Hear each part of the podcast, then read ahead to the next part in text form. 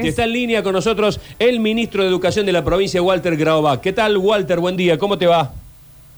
¿Qué tal, Sergio? Bueno, feliz cumpleaños a usted y a su equipo y felicitaciones por dos años. Acabo de felicitar a un colega suyo que cumplió 30, así que le deseo lo mismo, que tengan larga vida en- en- con el programa y el periodismo. Gracias, gracias, ministro. Bueno, primer día de clases que, como lo decimos, se parece bastante a los eh, primeros días de marzo de 2020, ¿no? Tanto tiempo pasado.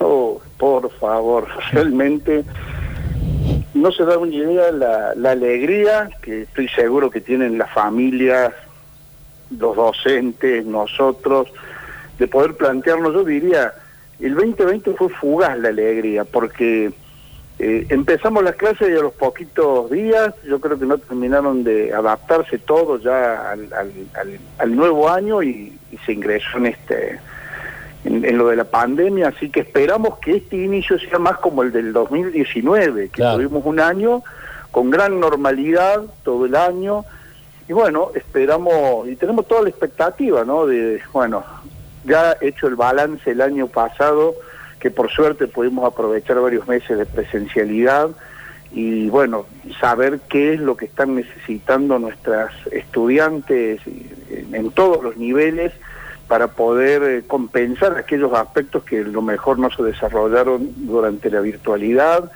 cómo aprovechar lo que aprendimos durante la pandemia para reforzar y mejorar el trabajo en la presencialidad. Así que una enorme expectativa y la verdad creo que, que va a ser un, un buen año en ese sentido. Bueno, eh, sabemos que está muy ocupado, así que un par de preguntitas nada más, ministro. Eh, seguramente los primeros días van a ser de, de repaso general, ¿no? Tratar de nivelar lo, me- lo mejor posible eh, todo lo que se desniveló durante estos dos años.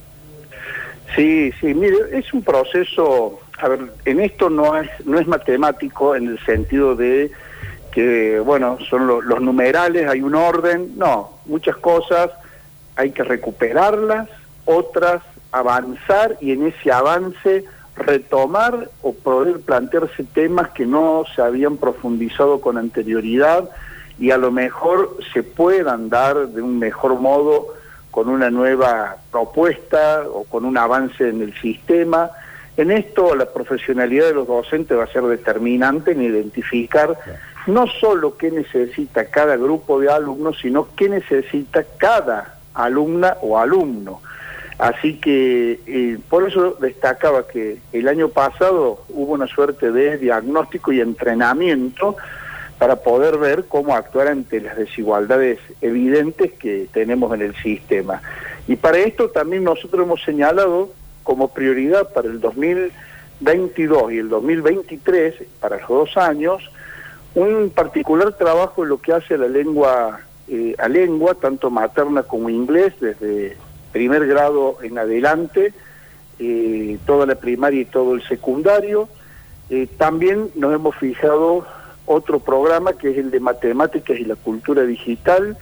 Van a ser dos vigas estructurales sin abandonar obviamente el resto de las disciplinas, las ciencias sociales, las naturales, el arte, la educación física, pero creo que todos tenemos en claro como sociedad que niña o niño que no domine la lectura, su comprensión y su capacidad de comunicar y que no domine la matemática y lo que hoy domina toda la vida de las personas, que es la cultura digital, va a ser muy difícil que puedan progresar académicamente o incluirse en el mundo del trabajo. Así que esos Bravo. dos programas van a ser Sí. Los centrales para, para los próximos dos años. Grabovac, eh, se registró inicio de clases en el 100% de los establecimientos, digo, por estas cuestiones edilicias, eh, el corte de césped y todo lo que pasa siempre en el inicio de clases. ¿Cómo, cómo ha sido eh, en este sentido esta vuelta? Miren, nosotros tenemos eh, registrados 12 escuelas donde estamos en obra y hemos alcanzado eh, un 80% de avance, 90%, depende de los casos, eh, sobre más de 3.300 edificios escolares en toda la provincia, ¿no? en la sierra, en el campo o en las ciudades. Me parece que en ese sentido se avanza bien. En otras, el tiempo que nosotros tenemos para trabajar sin que esté habitada la escuela es muy reducido, Primero porque en diciembre es muy difícil que, digamos, coincide con el periodo donde eh, también los trabajadores del área de la construcción tienen su periodo de, de licencia, entonces eh, se nos vuelve un poquito difícil. No es lo mismo que en un hogar que uno contrata un albañil que le dice, mira, anda y hace esto y aquello y arreglalo.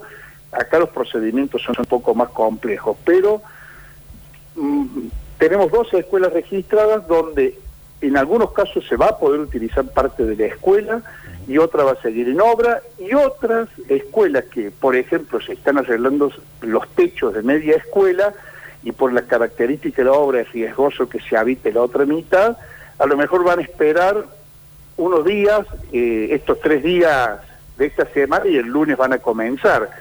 Pero en general yo creo que está bien y todos los años vamos a tener algo similar porque Córdoba es una provincia que tiene muchos años, más de 400, y tenemos edificios de hace 100 años, edificios nuevos, edificios que se cuidan, más, otros que se cuidan menos, entonces puede que siempre haya eh, a los inicios del ciclo electivo, mm, por ese escaso tiempo, bueno, obras en marcha. Esperamos que sean las menos y las terminemos pronto. ¿Y a cuántos días se apuntan de clases este año? Miren, se aporta, se apuestan, perdón, a 190 días. Ya anticipo, hay un día menos que va a ser el del censo, que no estaba contabilizado en el calendario escolar, de todos modos, siempre digo lo mismo, ¿no? En Córdoba hemos hecho otra apuesta. Yo entiendo que domina el escenario nacional si son 180, 190, y que armemos un drama si tenemos dos días más o dos días menos de clases. Y pero después de lo que pasó es un drama, entiende usted, ¿no? Digo, después de una presencialidad. No, pero escúcheme, pero escúcheme que. No, pero permítame, no, no.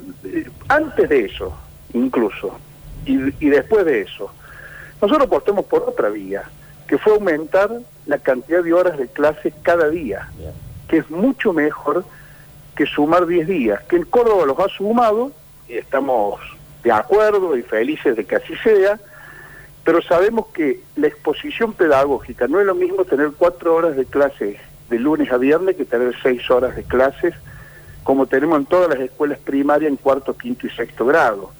También queremos aumentar ahora los, eh, el tiempo de clase de primero, segundo y tercer grado en la primaria. Esto es haber sumado y haber tener eh, completo ya las salas de cuatro y cinco años en el jardín de infantes y ser una de las pocas provincias que va a tener la sala de tres y que vamos a retomar ahora después de la pandemia que tengan una escolar, un año más de escolarización los chicos. Y lo mismo pasa con el secundario donde estamos tratando de no solo hacer cambios pedagógicos para mejorar la escuela secundaria, sino abrir nuevas escuelas con más tiempo de clases. Esa es nuestra apuesta, más tiempo todos los días que eso nos va a dar más profundidad en la enseñanza, más oportunidad y seguramente mayor afianzamiento de los aprendizajes. En Graubac, en Buenos Aires, eh, se aplica en las horas libres un refuerzo en matemática e inglés. ¿Córdoba lo analiza? para los colegios secundarios? Está bueno, está buena la idea. Sí, sí, nosotros siempre hemos recomendado. Córdoba hace ya muchos años tiene ha designado, eh, ha sumado personal a sus escuelas, que son los coordinadores de curso, que son los responsables de acompañar la trayectoria junto con el equipo directivo y los profesores, al ser un cargo más estable dentro de la escuela y tiene un mayor contacto y, el perfil profesional que tienen, ese mayor contacto con los alumnos, no, nos da mejores resultados. Así que esa es una vía que en muchas escuelas ya se aplica y está bien generalizarlo. ¿eh? Me parece una excelente eh, actividad, así que la vamos a imitar. Se arranca con protocolo, eh, bueno, si hay algo específico y si pretenden que este protocolo esté durante todo el año. Mire, el protocolo que esté lo que sea necesario. Si es todo el año, será todo el año, y si fuese mucho menos, ojalá así sea, también. Eh, y hay cosas que a lo mejor también la pandemia nos, nos ayuda a incorporar y dejarlos permanentes. Por ejemplo, el dispositivo de ventilación de las aulas. Siempre es bueno, donde se reúnen muchos chicos y sobre todo en los periodos donde hay enfermedades que se contagian rápidamente, Bueno, a veces el, bueno, el hábito, la costumbre no nos hacía tener las aulas suficientemente ventiladas. Bueno, la pandemia, además del uso de la tecnología, también nos ha enseñado cómo cuidarnos. El barbijo que se pide desde el primer grado, yo le pido a las familias que tengan un poquito de paciencia. No es motivo de una discusión este, de fondo. Es una prevención que el área sanitaria del país y de las provincias nos recomiendan mantenerlos hasta que esté totalmente completo el esquema de vacunación de los alumnos, terminar de ver cómo evoluciona esta pandemia que no se ha, no ha concluido, si hay nuevas cepas o no, si con estas acciones que se han tomado ya no hay riesgo. Digo, cuidemos el ambiente escolar, es un pequeño esfuerzo que ni bien las autoridades de salud nos digan que no más barbijo, nosotros vamos a estar felices de que no haya barbijo en la escuela. Pero tengamos paciencia y ayudemos que el sector de la salud ha trabajado mucho para cuidarnos y no es una exageración, es una prevención. Ministro, con respecto a lo que decía recién, esto de sumar horas de clases en primero, segundo y tercer grado, ¿ya se empieza a implementar o será paulatino que se irán sumando esto? No, como hicimos con la jornada extendida, eh, va a ser paulatino, pero ya hay 250 escuelas de mil que tienen jornada extendida, que tienen desde primer grado más tiempo de clase, que son las escuelas que reciben a, alumnos en mayor situación de vulnerabilidad social. Pretendemos que sea universal, que las tengan las mil escuelas. Así que ya ha iniciado el ciclo lectivo, ahora en marzo, que son los primeros movimientos, las primeras este, situaciones donde los chicos y los docentes nos adaptemos a la escuela, vamos a iniciar en forma paulatina. ¿Por qué? Porque, por ejemplo, para sumar dos horas de inglés en la semana, eh, no es fácil conseguir docentes de inglés o idóneos a los cuales preparemos para que den inglés, siempre lo digo, no hay suficientes docentes formados en inglés, le pasa lo mismo en Inglaterra a los que dan español, lo aclaro porque lo hemos estudiado el tema y hemos estado en contacto con profesores de español en, Inglaterra y hemos imitado el modo de formar idóneos para que den clases. Pero, eh, bueno, lo vamos a iniciar eh, seguramente a partir de abril y, lo más que podamos este año y lo que nos falte será el año que viene. Pero en el jornada extendido lo logramos instalar en cinco años. Yo creo que esta hora más lo vamos a hacer entre este año y el año que viene. Bien, ministro, le agradecemos mucho este contacto en un día tan ajetreado como el de hoy y esperamos que el año transcurra dentro de la mayor normalidad posible. Muchísimas gracias. Gracias a ustedes, feliz cumpleaños de nuevo y no solo los noto felices por su cumpleaños, sino porque empiezan las clases y bueno, yo creo que es una gran felicidad para todos que esto ocurra de este modo. Gracias a ustedes. Un fuerte abrazo, ministro. Muchísimas gracias. Bueno, el ministro Walter Groba, que arrancando el primer programa de la vuelta a clases.